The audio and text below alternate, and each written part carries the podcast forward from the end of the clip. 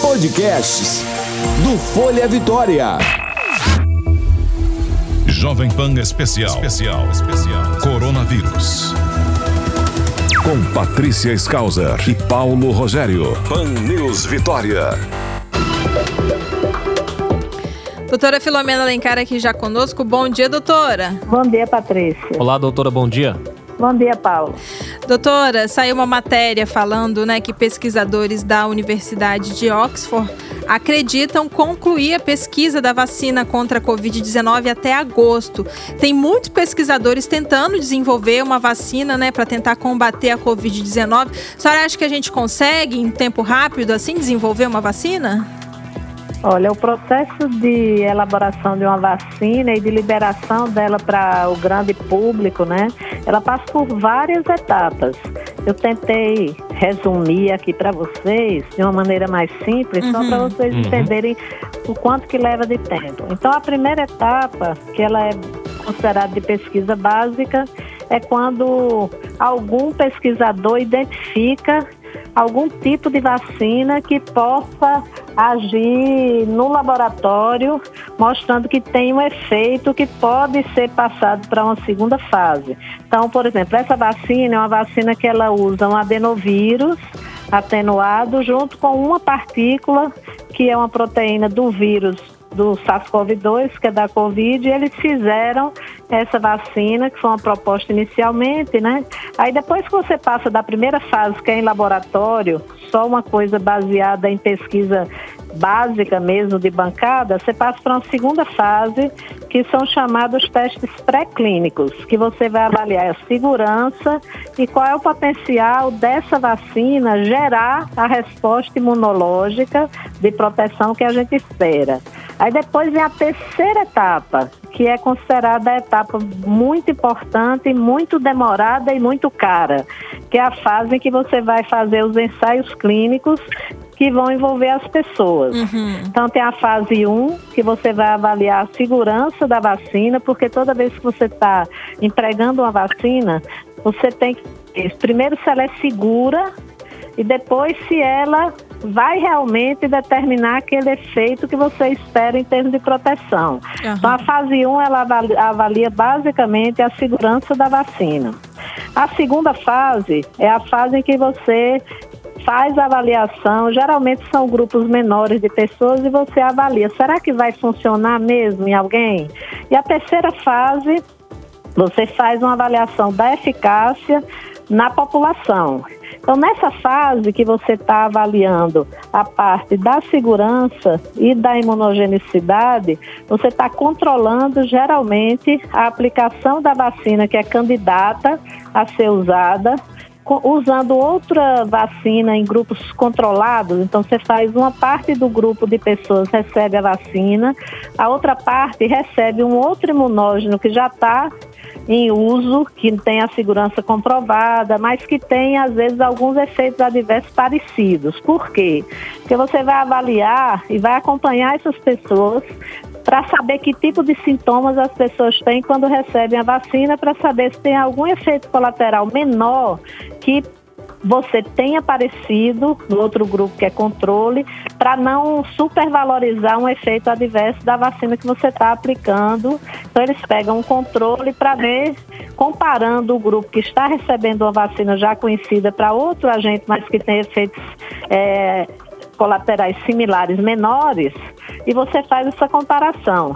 Depois dessa fase, que você está avaliando a eficácia na população e já acompanhou efeitos adversos, imunogenicidade, você vai passar para a fase 4, que é a fase em que você vai disponibilizar a população. Aí você tem que ter um registro. Esse registro tem que ser liberado pelas agências reguladoras. Então, por exemplo, cada é, país ou a União Europeia tem um órgão regulador, que aqui no Brasil é a Anvisa.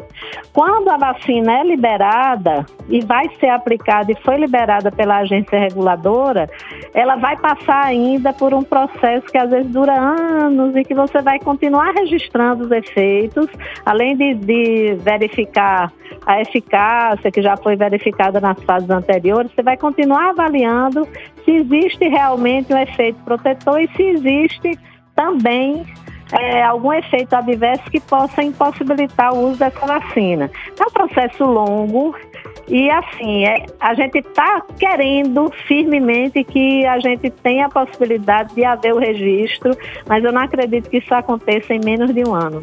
Pode até ser que aconteça, mas eu, pelo que a gente costuma ver das vacinas, esse processo é muito demorado. Uhum. Então eu acho que é importante que tenha alguém desenvolvendo, e são vários grupos no, em vários países que estão desenvolvendo vacinas que são algumas são mais promissoras do que as outras por causa da evolução do que eles estão conseguindo até agora, mas eu assim acho que a do desenvolvimento de uma vacina num prazo tão curto quanto está sendo sugerido para essa vacina de Oxford, eu uhum. sinceramente gostaria de ter essa certeza e ficaria muito feliz que tivesse mesmo, mas eu não estou muito crente que vai acontecer isso num intervalo muito curto, não. Estou acompanhando, a gente vem lendo, está até preparando para a semana que vem uma, duas colegas que trabalham mais com vacinas, a doutora Ana Paula Burinha e a doutora Eusanete, a gente chamou para falar sobre. A gente chamou estado da arte, é o que está acontecendo no momento em relação àquela situação que a gente está avaliando. A gente as convidou para falar para os pediatras da Sociedade Espírito Santo de Pediatria, justamente sobre o que se tem até agora em relação às vacinas. Então, é um assunto que interessa a todo mundo. Mas a gente sabe que não é um processo rápido, é um processo relativamente demorado e que tem vários passos. E a gente espera que eles estando nessa fase, eles consigam dar uma resposta para a gente mais próxima.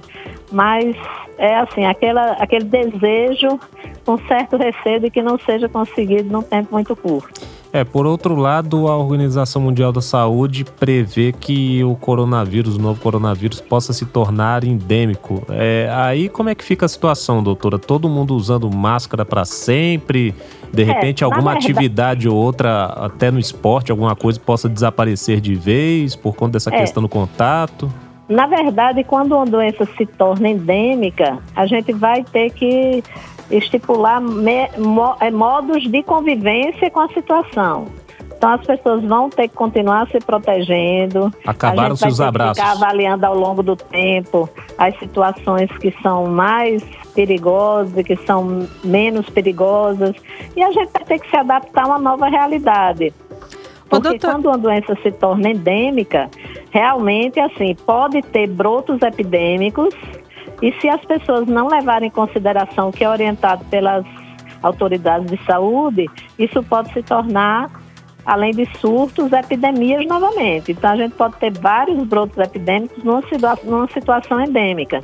Então, a gente sabe, por exemplo, no início de algumas doenças, tipo o HIV, você tinha uma fase que você tinha aquele monte de casos, depois você se tornou uma fase em que você sabe que tem muitas pessoas infectadas e as pessoas aprenderam a se proteger. Se houver alguma situação em que haja falta de proteção das pessoas, pode aumentar o número de casos em relação ao número habitual.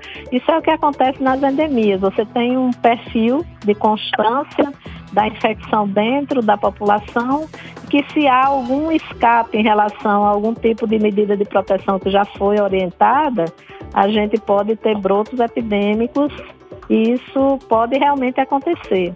Então, geralmente isso acontece quando parte da população tem imunidade, mas nem todos têm, você tem situações que facilitam muitas vezes por causa do descuido das pessoas ou da às vezes até questão do cansaço mesmo em relação às medidas, ou pessoas que não reconhecem aquelas medidas como importantes, eventualmente ter novos surtos. Uhum. doutora, e com relação a essa produção de vacina, né? Quando a gente tiver realmente uma vacina, a senhora acredita que vai ser parecida com, com a vacina de gripe? Assim, é, governo disponibiliza para grupos de risco e aí quem quiser compra na particular para se proteger? A senhora acha que vai ser todo ano teremos que tomar uma vacina nova contra a Covid-19? Como é que a senhora acha que vai ser esse futuro aí com com relação às vacinas? Olha, geralmente quando é uma doença que a gente vê que é de interesse internacional existe uma circulação muito grande do vírus, como acontece com sarampo, por exemplo.